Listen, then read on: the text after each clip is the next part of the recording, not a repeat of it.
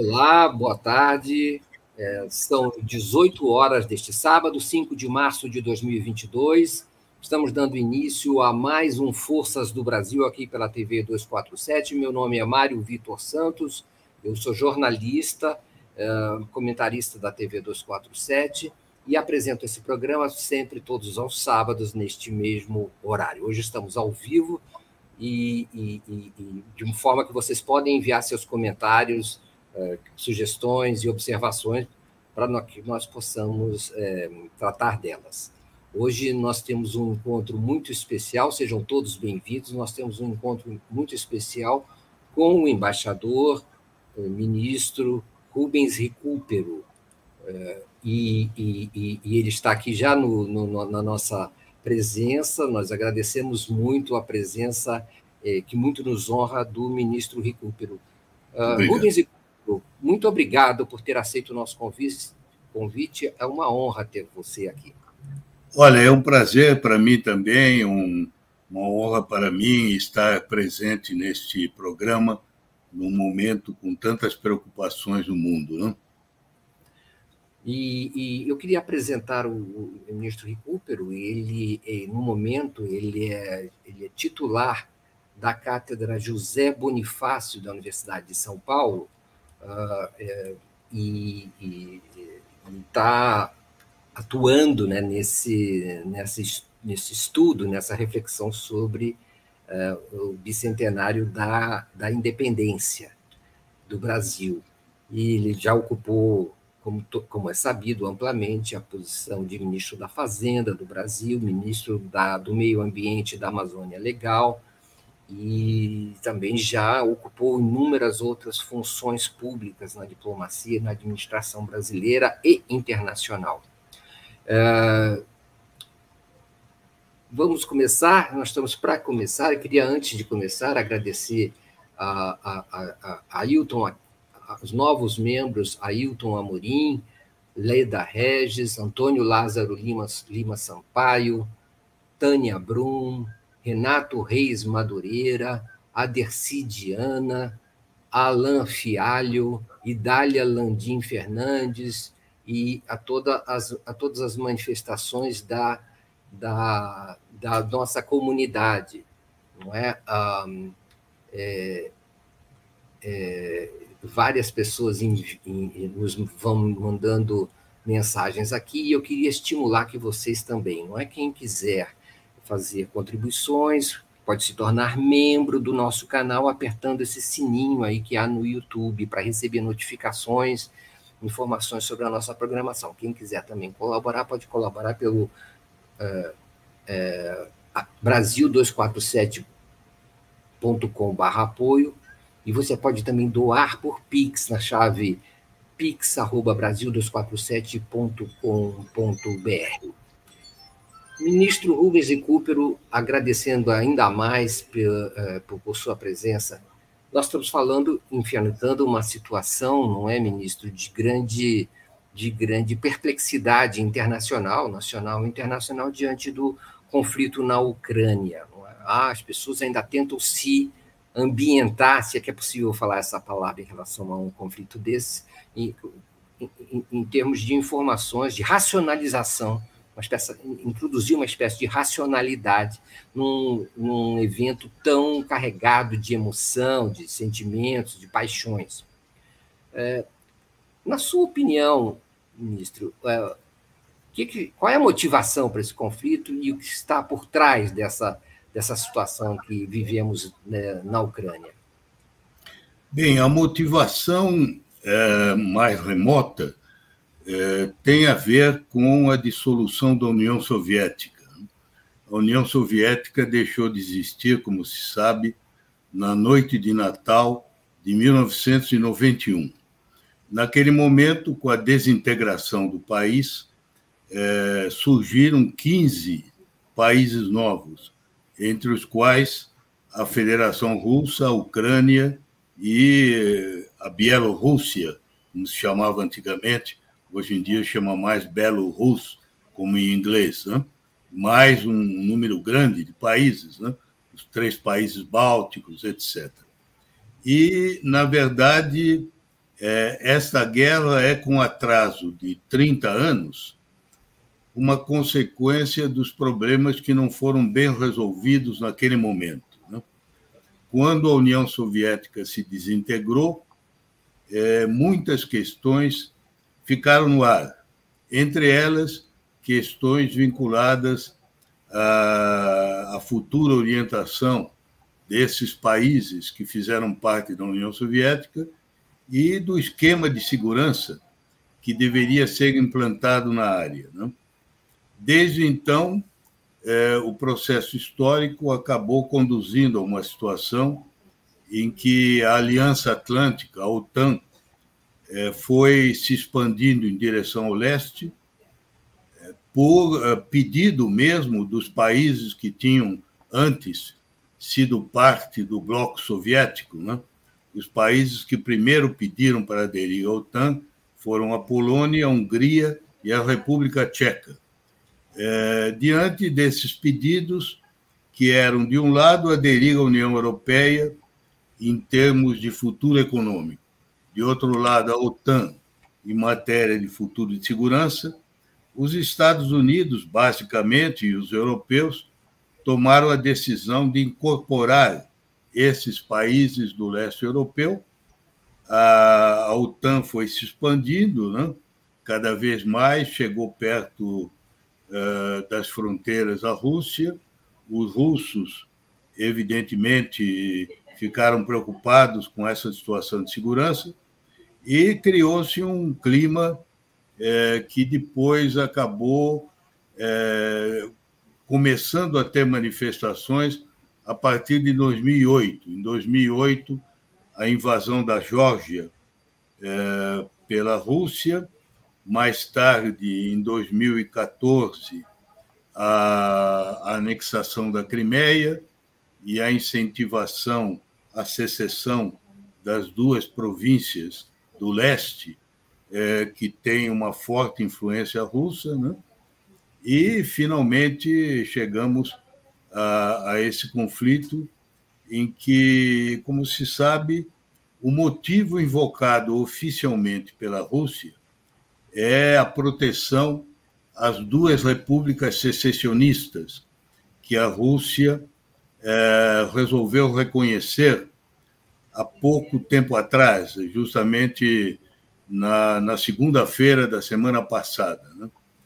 É, esse é, essa é a razão dada oficialmente. Outras vezes se invoca a questão é, da segurança da Rússia por causa da expansão da OTAN, é, mas o presidente Putin, nas diversas vezes que tem feito declarações ao respeito, a primeira delas, aquele discurso que ele fez na segunda-feira da semana passada, de quase uma hora de duração, é, desde então ele vem de, dizendo naquele discurso, como, como voltou a repetir várias vezes depois, que a Ucrânia não tem razão de existir, que não é uma verdadeira nação, que o povo ucraniano e o russo é o mesmo povo. Portanto, ele revela aí intenções, talvez, de ir mais longe do que simplesmente a de apoio a um movimento secessionista. Né?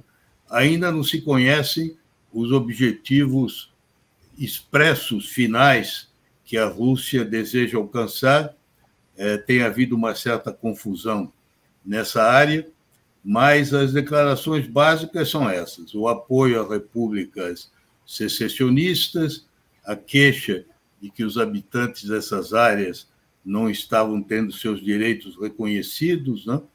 É a questão da expansão para o leste da OTAN e, mais recentemente, essa ideia de que a Ucrânia, na verdade, não teria razão de existir. Né?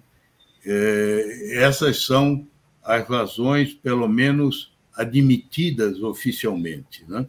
Por trás disso, há, evidentemente, uma situação de tensão que vem se agravando já há algum tempo entre a Rússia de Putin, eh, a União Europeia e o Ocidente. Né?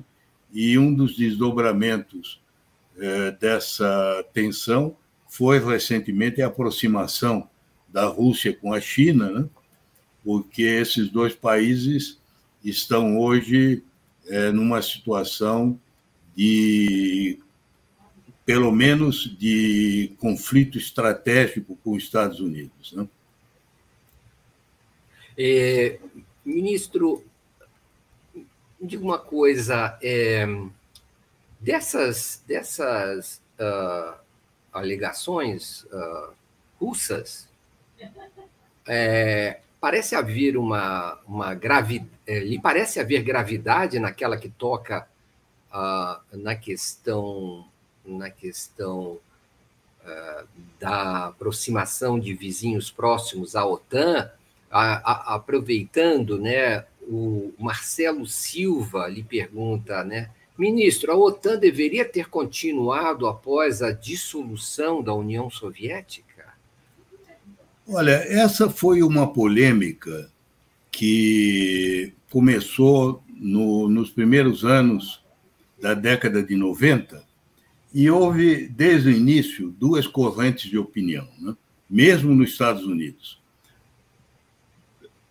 Havia uma corrente entre as quais uh, se destacavam o veterano diplomata e historiador George Kennan, que é o autor da teoria do containment, e o próprio secretário de defesa de Clinton, Bill Perry, no sentido de que a OTAN não deveria se expandir para o leste, a não ser se é, pudesse fazer isso num processo paralelo de atração da Rússia é, para um esquema comum de segurança na Europa.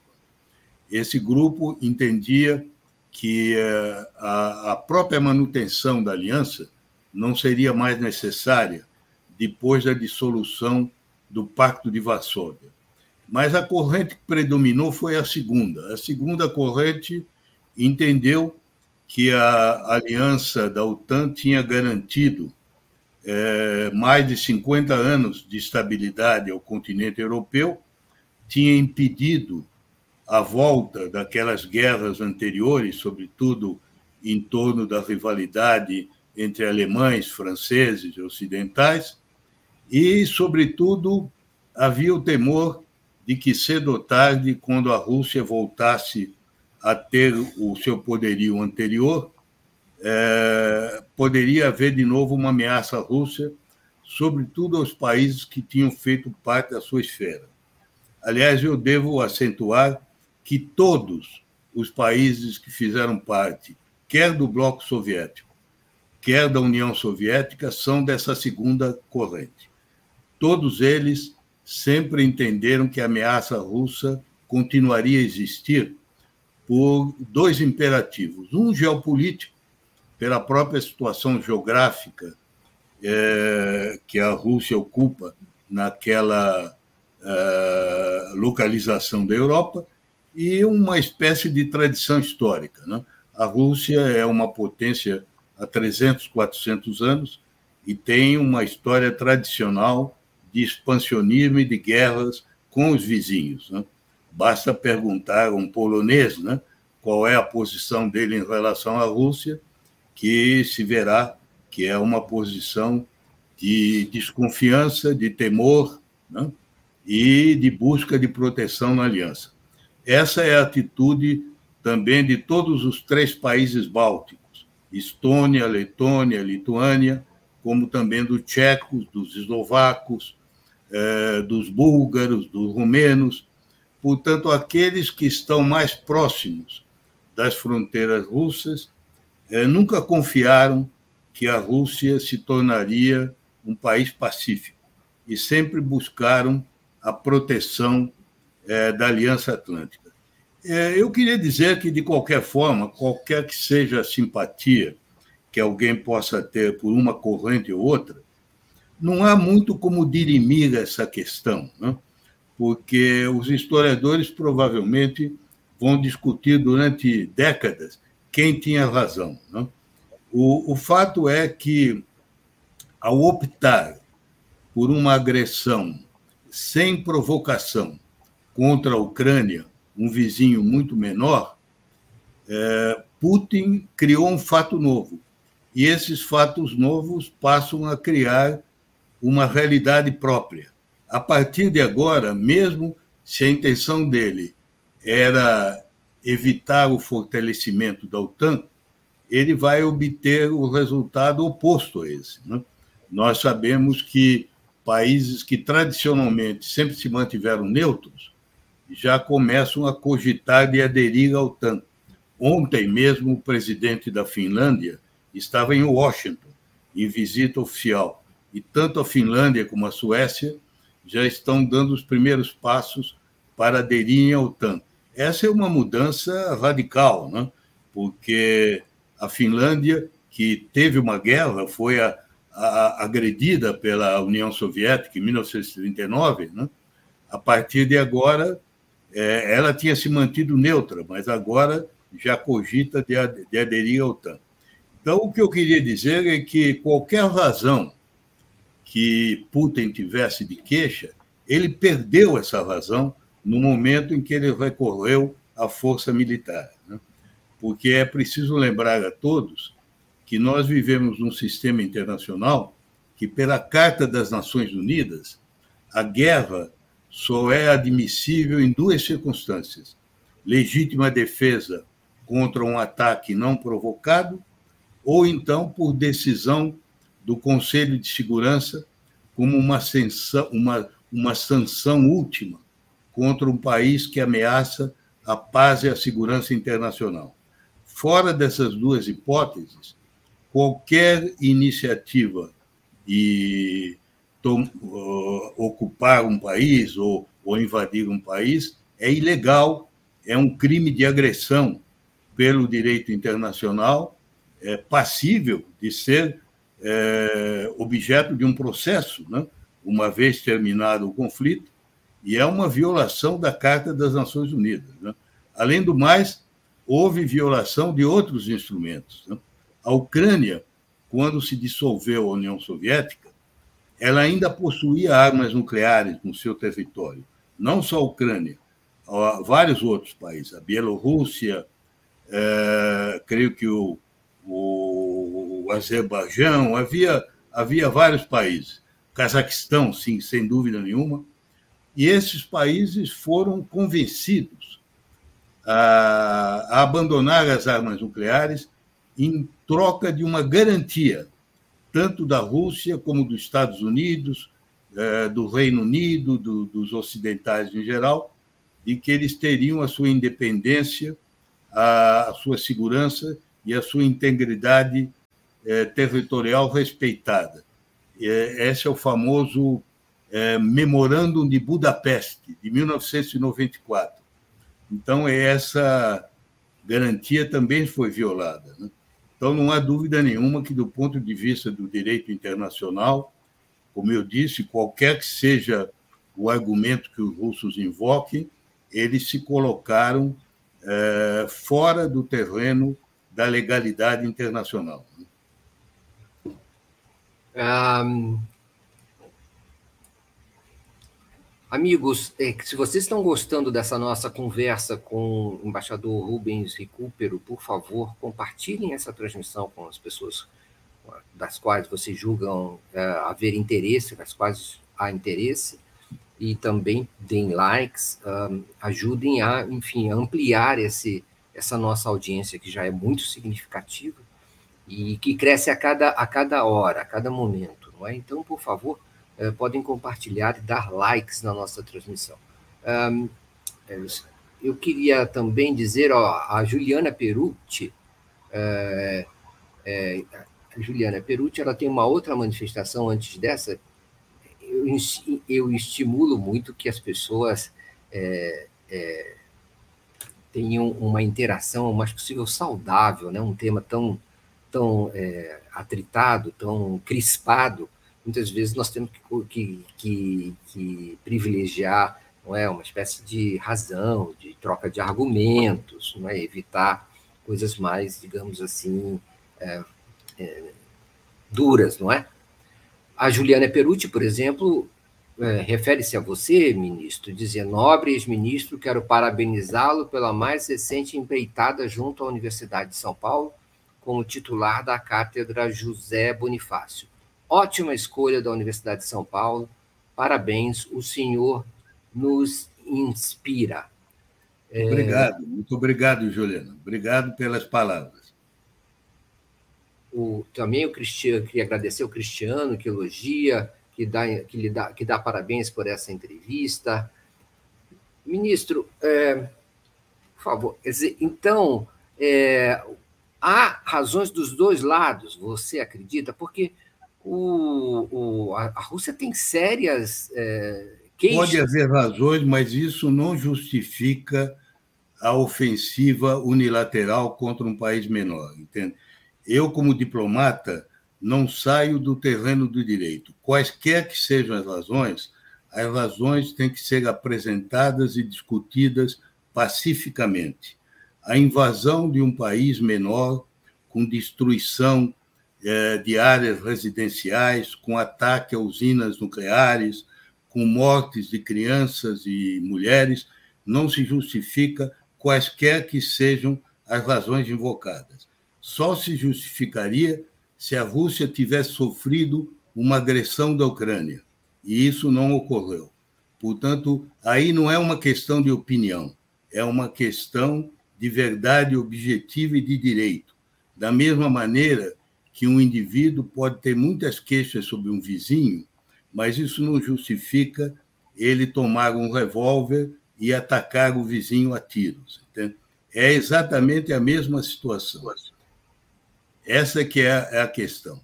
É, é preciso lembrar que, se a gente quiser debater a questão da expansão da OTAN, é claro que isso teria sido um bom debate. Mas agora, como eu lhe disse, criou-se uma realidade nova. É, a guerra no coração da Europa é o fato mais grave a que nós assistimos desde o fim da Segunda Guerra Mundial. E, infelizmente, é, essa guerra inaugura uma era nova da política internacional. É uma pena, mas nós vamos ter pela frente um período internacional é, mais militarizado, países que antes estavam até relutantes em se armar, como a Alemanha, agora já aprovaram é, pacotes importantes é, de rearmamento dentro da OTAN, e nós vamos assistir, infelizmente, a isso um fortalecimento é, da abordagem militar dos problemas existentes. Entende? É por isso que eu dizia a você que o terreno do direito internacional é um terreno que não se deve abandonar em hipótese alguma. Embora ele seja violado na prática, muitas vezes, é, esse é o ideal da humanidade. E a Carta da ONU, como eu lhe disse, é, considerou a guerra como uh, um instrumento ilegal de política. Nenhum país pode recorrer à força armada, como eu lhe disse, salvo em duas condições: legítima defesa de um ataque não provocado ou uma decisão do Conselho de Segurança com o unânime concurso dos cinco membros. Isso não aconteceu no caso da Rússia. A Rússia se queixou de alegações que nunca foram comprovadas. Ao contrário, a, a Ucrânia está sofrendo há oito anos é uma guerra de atrito contínua no leste da Ucrânia, com tropas que, embora sejam de separatistas, são armadas e dirigidas por militares russos. Então, é, é preciso ser objetivo. Quem discorda disso pode, é claro, discordar, mas precisa apresentar os fatos. Quais são os fatos? Em que, que a Ucrânia atacou a Rússia? Em que, que a Ucrânia ameaçou a Rússia? Porque ela queria aderir à OTAN? Ora, como todo mundo sabia, a OTAN não tinha nenhuma intenção de aceitar a candidatura da, da, da Ucrânia. Já em 2008, quando houve a reunião de cúpula da OTAN em Bucareste, o comunicado final falava da candidatura da Ucrânia e da Geórgia. Mas essas candidaturas nunca caminharam, justamente porque não se queria é, exacerbar o conflito com a Rússia. Então, realmente, ainda que a Rússia possa ter é, alguma razão histórica de se queixar da expansão, o fato dela ter recorrido unilateralmente a uma agressão militar contra a Ucrânia é inquietante. E é inquietante também porque não se sabe se o objetivo verdadeiro de Putin não é, como ele às vezes é, tem feito crer, até pelas suas seus comentários, a ocupação total da Ucrânia. Né? Se for isso, nós vamos assistir a uma situação muito prolongada de tensão na Europa, né? porque ainda que ele consiga, digamos, a curto prazo, no terreno militar, prevalecer, a médio e longo prazo, é, eu tenho a impressão que ele não tem a menor chance de sair vitorioso desse confronto. Você sabe que os Estados Unidos e a União Europeia reunidas, em termos de poderio econômico, são mais do que 20 vezes a Rússia. Né?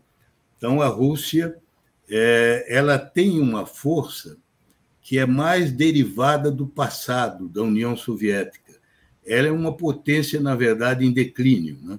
A grande força da Rússia, tanto convencional como em termos de armas nucleares, foi construída durante o período da Guerra Fria, no período em que a União Soviética gastava uma proporção muito alta da, da sua economia para construir esse poderio militar. Hoje em dia, a Rússia, em termos econômicos, é um país relativamente modesto. É, ela tem uma economia do mesmo tamanho que o Brasil. E ela é muito rica em recursos naturais, né? mas o seu ritmo de crescimento é pequeno e ela é, enfrenta uma situação demográfica muito grave. Ela tem uma das mais baixas taxas de fertilidade do mundo. A população russa, que hoje é de apenas 140 milhões, né? já foi de mais de 200 milhões na época da União Soviética, né? é, ela tende a decrescer cada vez mais. Dentro de algumas décadas, será um país bem menor do que é hoje. Então, é um país que não tem é, esse futuro em seu favor, ao contrário da China. Né? A China, sim, é um país que pode olhar para o futuro achando que o futuro é favorável a ela. Então, como eu lhe disse, realmente o recurso à guerra, como dizia o Barão do Rio Branco, é sempre desgraçado. Ele tem essa frase.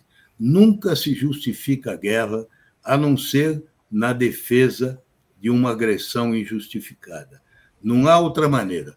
Eu tenho visto no debate brasileiro pessoas que hesitam ou porque são anti-americanos, ou porque acreditam que a OTAN não deveria se expandir. Tudo isso são argumentos é, ponderáveis, eu mesmo simpatizo com algum deles.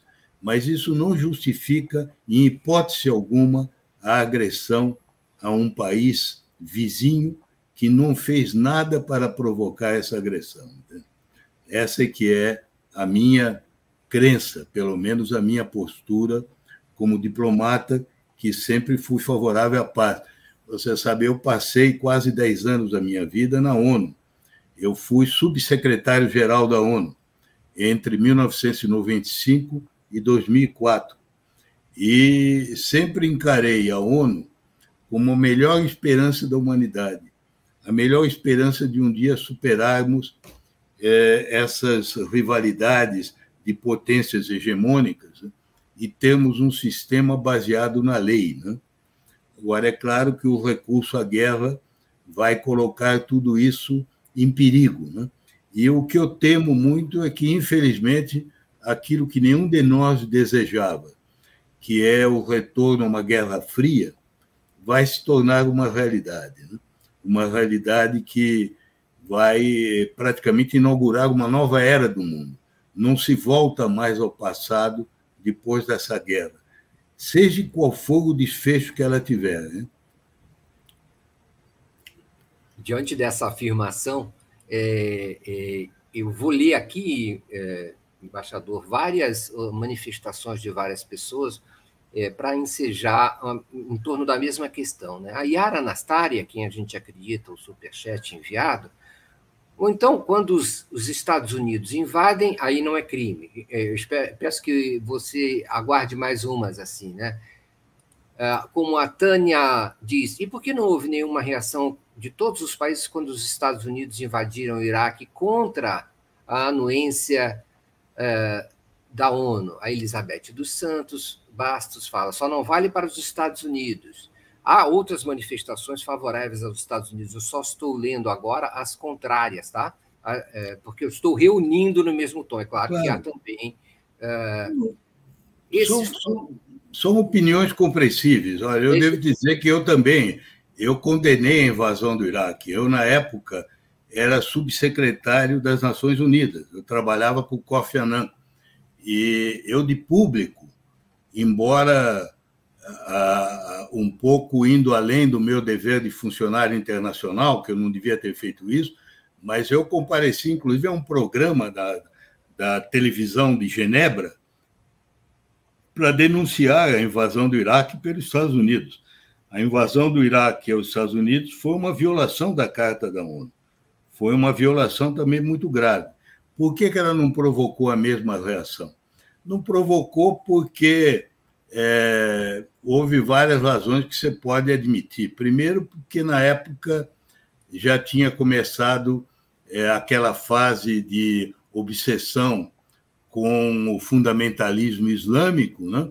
É, os americanos não conseguiram persuadir a opinião pública mundial, mas a verdade é que, embora seja triste reconhecer, uma guerra no coração da Europa comove mais a Europa e o Ocidente do que uma guerra na periferia. É um erro? É. Eu também acho. Eu acho que guerra é guerra em qualquer parte, né? na, na África, na Ásia, em qualquer parte. Mas o fato é que, para os europeus, evidentemente, uma guerra tão perto é, de onde eles estão situados tem uma força especial. Né? Então, é verdade que outros países violaram, os Estados Unidos também violou a Carta das Nações Unidas. Né? Agora, um erro não justifica o outro. Né? E os Estados Unidos, embora apoie a Ucrânia, não é um beligerante. Né? Os Estados Unidos não está. Se fosse um beligerante, seria a Terceira Guerra Mundial. Né? Até agora não foi, e espero que não venha a ser. Né? Espero que, que eles não, não, não. Já disseram, né? o próprio Biden já declarou várias vezes que não vai intervir, e acho melhor que ele não intervenha. Né?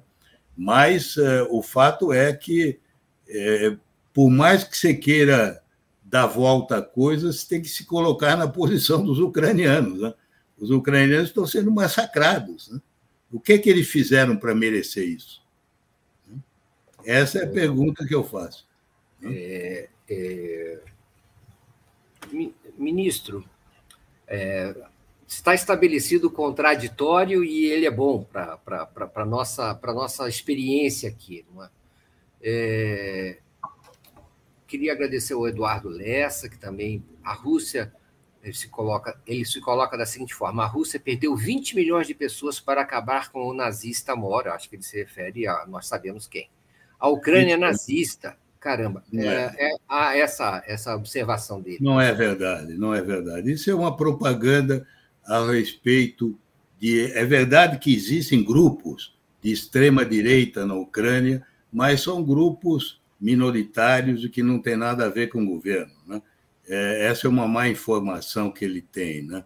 A Ucrânia, na verdade, é um país em que as últimas eleições é, o presidente Zelensky ganhou com 70% dos votos. Né?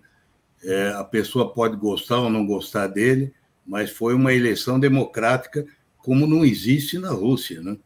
Porque a Ucrânia é um país que não tem é, essas leis ditatoriais de controle da imprensa.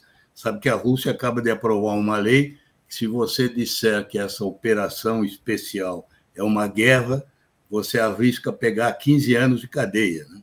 Então, você vê a, a diferença que há entre os dois sistemas. E eu quero insistir aqui com você, entende? O fato dos Estados Unidos cometerem mil é, erros e, e muitas é, violações do direito internacional, não, não é o que nós estamos discutindo hoje. Nós estamos discutindo a guerra da Ucrânia. Entende? Nós estamos discutindo o exército russo na Ucrânia, não o exército americano no Iraque. Então, para quem quiser discutir comigo, eu só aceito se me der um argumento explicando que os ucranianos é que atacaram a Rússia. Saber o que os americanos fazem, o que os ingleses fazem ou fizeram, não me interessa. Também não me interessa saber o que, é que os russos perderam na Segunda Guerra Mundial. Agora, não tem nada a ver com isso. É uma guerra inteiramente diferente. Né? O, o, o, ministro, o... Então, houve todos esses problemas para a ordem internacional, eu creio que de parte a parte, não é, ministro? E a, a, seria possível. O senhor visualizava o caminho, o caminho negocial aí, uma, um caminho pacífico? Achava de fato possível? Se preocupava com, com o desdobramento anteriormente, a, durante a fase, vamos dizer assim, diplomática do, dessa disputa? Olha, eu, eu sempre pensei, antes que a situação tivesse chegado a esse ponto, que o ideal teria sido uma negociação é, para evitar a permanência de uma aliança militar como a OTAN e uma negociação que tivesse permitido algum tipo de associação da Rússia com a União Europeia. Não propriamente a Rússia se tornando parte da União Europeia, porque a Rússia, como se sabe, é um país muito grande, né? e até mesmo pela sua dimensão, é o maior país do mundo, né? tem 17 milhões de quilômetros quadrados, mas a Rússia não deixa de ser basicamente um país europeu. Né? Se nós olharmos, por exemplo, o terreno da cultura, né? um país que produziu Tolstói, Dostoiévski, Chekhov, todos os músicos modernos, as artes plásticas, é um país que contribuiu e muito né, à herança cultural é, que nós todos, de uma forma ou de outra, mesmo aqui no Brasil, nós fazemos parte um pouco dessa herança cultural. Eu acho que o ideal teria sido um entendimento pacífico em que países como a Ucrânia, por exemplo, fossem uma ponte entre a Rússia e a Europa, porque a Ucrânia tem um pouco esse caráter, sabe? o leste da Ucrânia tem é, uma maioria até de população que fala russo. Já o oeste da Ucrânia, que antigamente fazia parte da Polônia, é, embora a população fosse ucraniana, é, é, uma área que se fala ucraniano. Né? Aliás, os ucranianos do Brasil, né, que se concentram sobretudo no Paraná, são, em geral, oriundos dessa região, né? Lvovo, né? que é uma região próxima da Polônia. Então, a Ucrânia teria tudo para ter sido um vínculo de união, né? uma ponte entre os dois. Mas, como eu disse, infelizmente, o, o caminho da guerra torna isso provavelmente inviável por muitas décadas, né? se é que alguma vez isso vai voltar a ser viável. Porque o terrível das guerras é que elas provocam situações que são irreversíveis. Né? Por exemplo, o Putin acha que a Ucrânia não tinha uma identidade nacional muito bem afirmada, muito bem desenvolvida. Mas ele agora, ao invadir a Ucrânia, ele está sendo o maior fator de é, formação de uma nacionalidade ucraniana. Por exemplo, eu li há pouco tempo na imprensa internacional é, depoimentos de ucranianos do leste, inclusive de alguns até políticos. Um deles foi até prefeito daquela cidade que agora se tornou uma das repúblicas que se separaram. E essas pessoas diziam: olha, nós olhávamos a Rússia com outros olhos, falávamos russo, eh, achávamos que a Rússia era o nosso futuro. Agora, nós abrimos os olhos, nós estamos todos contra, porque estamos vendo as nossas cidades demolidas, né? É, os, nossos, os nossos conterrâneos serem mortos. Né? Então, o que ele vai acabar conseguindo é o oposto do que ele queria. Ele vai transformar o país num país fortemente hostil a ele e, da mesma forma, os países vizinhos, né? que se sentem ameaçados, que têm aquela lembrança do passado. Vou lhe dar um exemplo. Não nesse domingo, no anterior, o Financial Times, que tem aquela sessão Almoço com o Financial Times, publicou uma entrevista longa com a atual primeira-ministra da Estônia. A Estônia, você sabe, é o menor dos países bálticos. Tem 1 milhão e 400 mil habitantes, fica ao lado da Finlândia. E essa senhora dizia ao, jornalista do Financial Times, você vê, a, nós, cada família na Estônia tem uma história de horror com os soviéticos de Stalin. O meu bisavô, ela dizia, era primeiro-ministro e foi morto pelos russos. A minha bisavó, a minha avó e a minha mãe, que era um bebê de seis meses de idade, foram é, transportadas num vagão de gado até a Sibéria. A minha mãe só sobreviveu porque em algumas estações as pessoas tinham pena e davam leite para o bebê se alimentar. Então você vê, as pessoas têm essas histórias, né? Porque quando alguém comete uma agressão é, e invade um outro país, as coisas depois vão ter consequências durante gerações. Né? As cicatrizes ficam, compreende? Então, eu creio que, ainda que a intenção dele, de, de Putin, tivesse sido, como parece, restabelecer uma área de influência direta é, perto da, da Rússia, ele provavelmente inviabilizou isso. Né? Porque, como eu disse a você, eu não acredito que a médio e longo prazo ele possa sair vitorioso desse conflito. Ele pode, até a curto prazo, conseguir é, dominar as forças ucranianas, mas é, é, essa aliança contra ele que se criou, e que não é só da Europa, né? inclui o Japão, inclui a Austrália, né? inclui o Canadá, esses países todos, esses países vão fazer tudo para sufocar economicamente a Rússia. Né?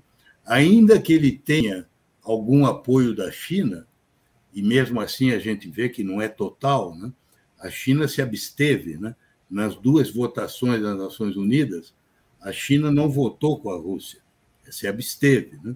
Então, ainda que, ela, que, que a Rússia obtenha um apoio limitado da China, isso, a meu ver, não será suficiente para compensar o volume extraordinário é, de sanções que ele vai enfrentar e de isolamento internacional. Né? Então, eu, eu acho que é, foi um erro, a, além de ter sido, do ponto de vista moral, e do ponto de vista legal, uma ação reprovável, é, eu creio também que foi um erro estratégico muito grave, né? porque ele presumiu demais das forças dele e não creio que ele vai ter é, ganho de causa. Né? Como eu dizia antes, a OTAN nunca foi tão forte como é agora e vai sair desse conflito ainda muito mais poderosa do que já era. Né? Nós estamos chegando na parte eh, final do nosso encontro eh, e há, há, uma série de questões. Eu vou começar pela pela pela que sugerida aqui, inclusive pela pela conversa com o ministro. Eh, e ele pediria, na medida do possível, uma resposta abreviada para a gente poder entrar num outro tema que é o Brasil. É, ministro, por favor, é, as sanções são um instrumento válido nessa, nessa conjuntura?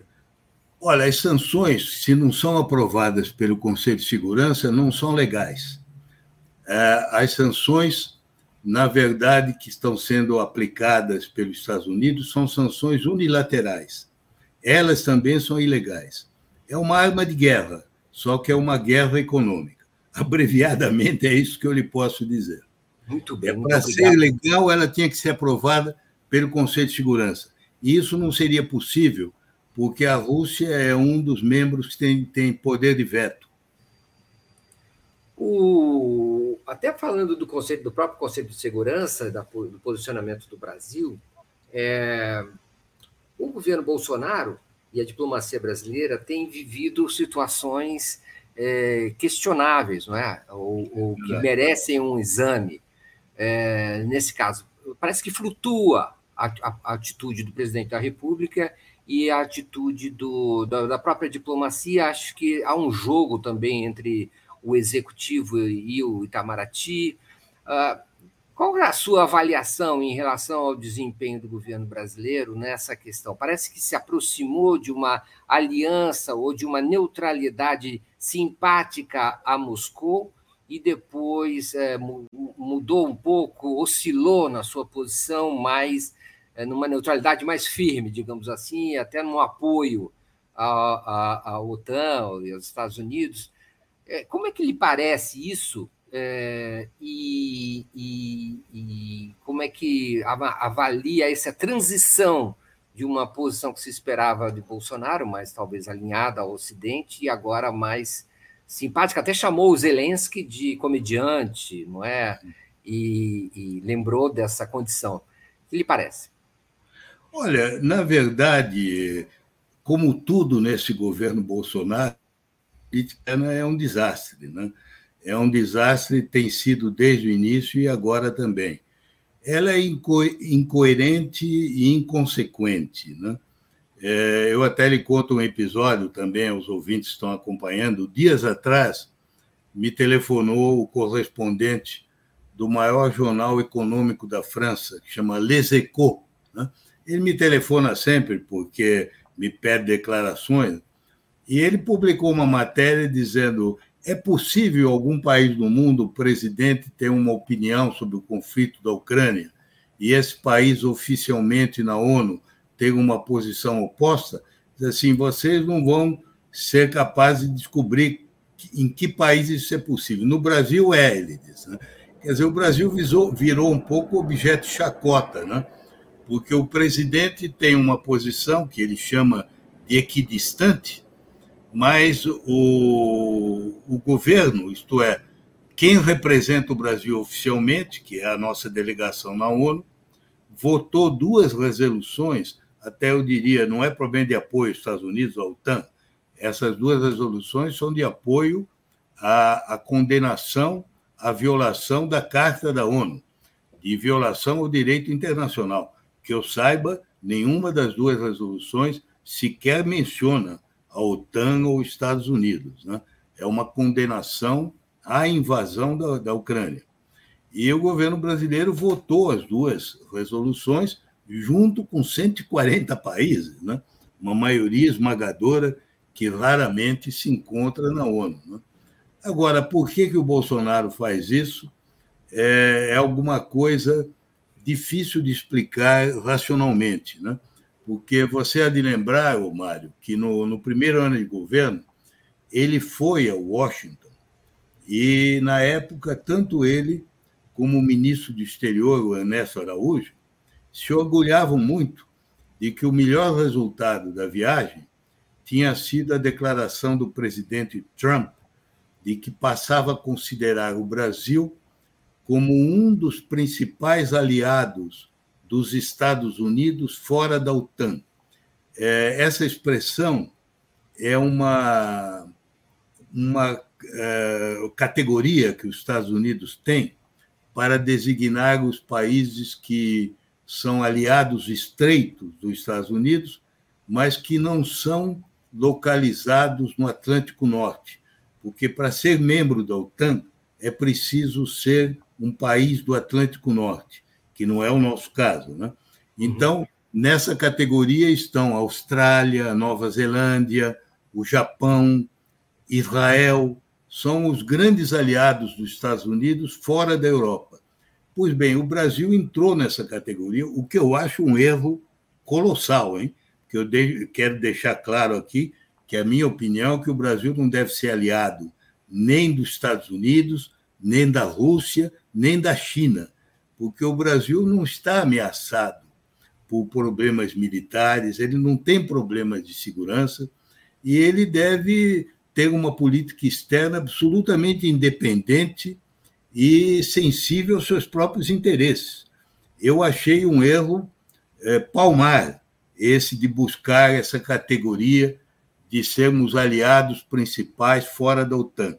Agora, veja você, o homem que buscou essa categoria, hoje ele se comporta de uma maneira exatamente é, oposta à de um aliado. Por que, que ele faz isso? Porque, para ele, naquele tempo, o que importava era o presidente Trump.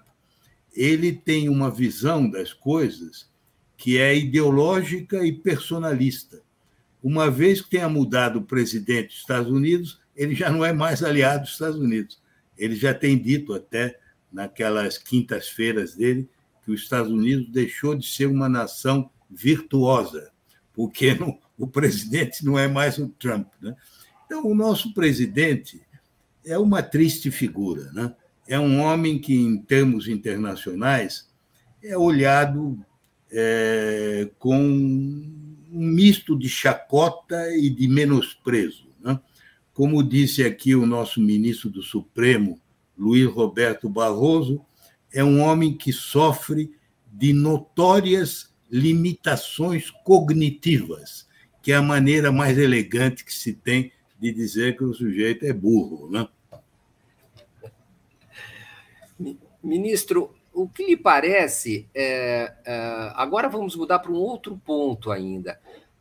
A respeito desse conflito, uh, a, a, a, a, peça nuclear está em, em, em, jogo? É possível, possível temer uma, uma, uma generalização de um conflito a tal ponto que ele possa envolver uh, uh, armas atômicas? Na verdade, antes desse conflito, se julgava inconcebível. Né? É, havia até um certo tabu, ninguém nunca fez ameaças com armas nucleares. Quem começou a fazer essas ameaças foi o Putin. Né? O Putin já várias vezes, inclusive, tomou a iniciativa de colocar as armas estratégicas em estado de alerta. Né? E é preciso lembrar que na doutrina militar dos russos é, admite-se a hipótese do uso de armas nucleares de natureza tática. Você sabe que há uma diferença é, das armas nucleares estratégicas, que são aquelas poderosíssimas, transportadas por, por é, mísseis intercontinentais, né? e as armas táticas, que são é, armas nucleares locais. E a doutrina militar soviética admite a hipótese de que, se estiver perdendo um conflito, possa usar uma arma tática nuclear. Isso nunca ocorreu na história até hoje. Né? Nós tivemos dois casos de Nagasaki e Hiroshima que foram de utilização de armas nucleares estratégicas. Né? nunca de armas nucleares táticas. Ninguém pode saber se isso é um blefe ou se é uma ameaça real de Putin. Né? Se fosse uma ameaça real, seria gravíssimo. Né? E você sabe que na Europa isso provocou um pânico generalizado.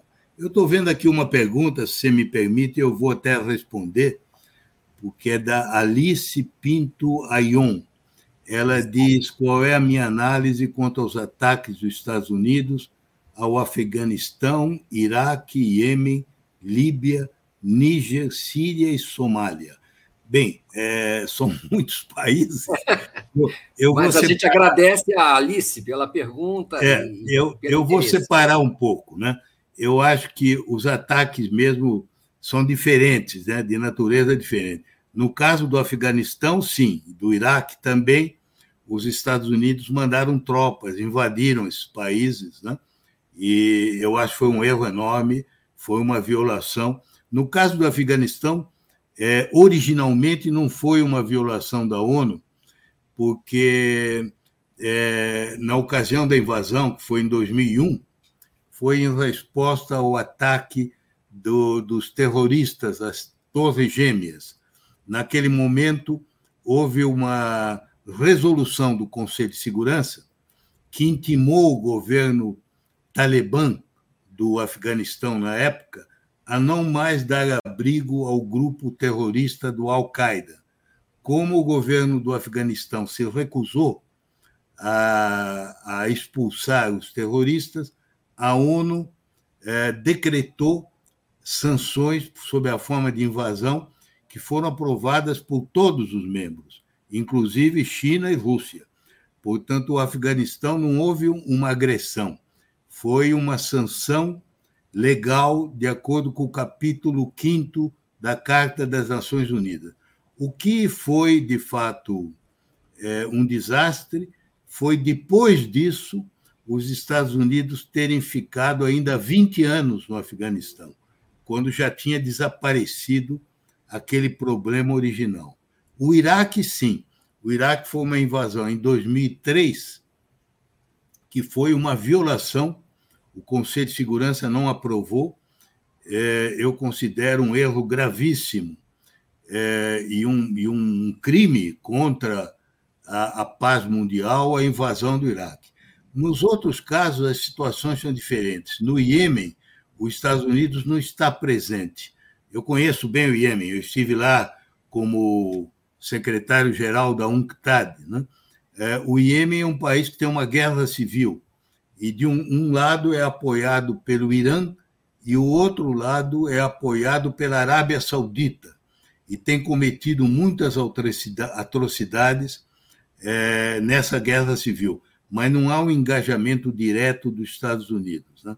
Na Líbia, sim, houve um engajamento quando se decretou a, a no-fly zone, quer dizer, a proibição é, do uso do espaço aéreo da Líbia para finalidades militares, mas quem interveio na Líbia contra o coronel Gaddafi foram franceses e ingleses, provocaram um caos. Né? É, os Estados Unidos também estava responsável por isso, porque apoiou a intervenção. No Niger, que eu saiba, é, existem forças francesas e americanas a pedido do governo para combater os fundamentalistas islâmicos. Na Síria, houve um engajamento limitado, mas que nunca chegou a, a, ter tropas a não ser é, na luta contra o exército islâmico, mas muito menos do que o engajamento russo, né, que está lá a pedido do governo sírio. Né? E na Somália, o, o engajamento foi na época do Bush pai, há muitos anos atrás. Né? E logo em seguida, na época de Clinton, os americanos se retiraram. Então, como você vê, cada caso aí é um caso, mas agora, se a intenção é mostrar que os americanos são culpados, não há a menor dúvida. Eu concordo com ela. Eu acho que os americanos são useiros e vezeiros em fazer essas coisas. Mas tem que distinguir cada caso, né? Não todos são iguais. Bom, após esse tour de força, só nos resta ler mais duas perguntas e não necessariamente exigir do embaixador uma resposta para elas. O Heraldo Araújo lhe ele observa: ministro, se a Rússia não atacasse, o senhor acredita que o cerco da OTAN acabaria com notas de repúdios ou acordos, como é tentado há décadas? É... Olha, eu penso que se, se os russos não tivessem atacado, a, a Ucrânia não entraria para a OTAN, porque na, na OTAN havia um, um sentimento muito forte, sobretudo de alemães e franceses, que seria uma provocação aceitar a Ucrânia na OTAN. Eu não acredito que acabasse o cerco, não sei o que ele entende por cerco, porque então ele tem que perguntar aos poloneses e os lituanos se acham que, que eles prefeririam não estar na OTAN. Né? Então, é, essa que é a verdade. É, esses países que estão na OTAN e alguns que têm fronteira com a Rússia, como é a Letônia e a Estônia, se sentem ameaçados pela Rússia. E se sentem ameaçados porque foram repetidamente invadidos no passado. Né? Então, o problema aí é, é, eles é que estão diretamente interessados. É fácil você, no Brasil, dizer uma coisa dessa. Agora, é diferente se você estiver morando em Riga, né? ou estiver morando em Tallinn, na, na, na Estônia. Né? Exato. É, e a última, última mesmo, Mário, para dar lhe pergunto. Professor Recupero, o senhor já ouviu falar em guerras híbridas? Considera essa uma forma de agressão lenta e insidiosa? É quase uma afirmação essa. E como explicaria o golpe de Estado que, destruiu, que destituiu o governo ucraniano? Obrigado, Mário. O, o, a história em 2014 foi complicada, né? porque havia uma negociação do governo com a União Europeia. A União Europeia, aliás, não foi muito generosa, né? É, o presidente que era pró-russo, Viktor Yanukovych, é, rompeu a negociação e resolveu aceitar um auxílio russo. Aí houve uma sublevação, aquela famosa sublevação da Praça Maidan, né? morreu muita gente, né? e o Viktor Yanukovych acabou fugindo, ele foi derrubado, mas isso foi em 2014. Depois houve uma eleição, houve várias eleições, né? E, e a última eleição foi essa em que o, o, o atual presidente foi eleito e que eu saiba foi uma eleição correta, em que não houve interferência, foi uma eleição sem, sem nenhum tipo de, de interferência de fora. Né? Então, não acredito que seja propriamente uma guerra híbrida. Né? O que houve na Ucrânia em 2014 foi, de fato, o um movimento. A verdade é que o sentimento predominante na Estônia, e que eu noto de muitos dos que perguntam, ficam meio inconformados, é que essa gente não gosta dos russos. Entende? Os poloneses não gostam dos russos, os lituanos não gostam dos russos, os ucranianos não gostam dos russos. Se eles têm razão ou não em não gostarem, esse é um outro problema. Mas essa é que é a verdade. Se eles gostassem, estariam recebendo as tropas com flores e não com coquetéis molotov, como estão recebendo. Né? Muito bem, chegamos ao final do tempo combinado com, com o ministro, com o embaixador. Foi um, um, um, encontro intenso que exigiu dele todas as energias e nós agradecemos muito. Eu sou muito idoso já, viu, Mário? Já tenho 85 anos, então já não tenho esse, é, é, enfim, esse entusiasmo todo. Mas é, o importante, eu só quero deixar uma palavra final para vocês, entende? Quaisquer que sejam as paixões, quaisquer que sejam as simpatias, o que é mais importante no mundo é a paz. Entende? Qualquer país que viola a paz e que agride um país vizinho, é, ele é culpado é, de uma situação intolerável. Então, o que nós temos que ser favoráveis é a paz, é as Nações Unidas, é a Carta da ONU, e não ficar torcendo por um lado ou para o outro, porque o que nós estamos vendo é isso: a morte de inocentes, né? movimento de um milhão de refugiados e coisas desse tipo. Né?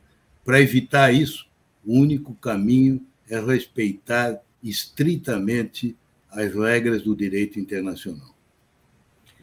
Muito bem, chegamos ao final. Queremos agradecer ao ministro Recupero, agradecer a presença, a audiência de vocês, nos desculpar por não ser, ter sido possível apresentar todas as perguntas, os comentários e agradecer pela, pela, pelo envio dessas mensagens e principalmente nos despedir do ministro Recupero, agradecendo muito, a honrosa presença.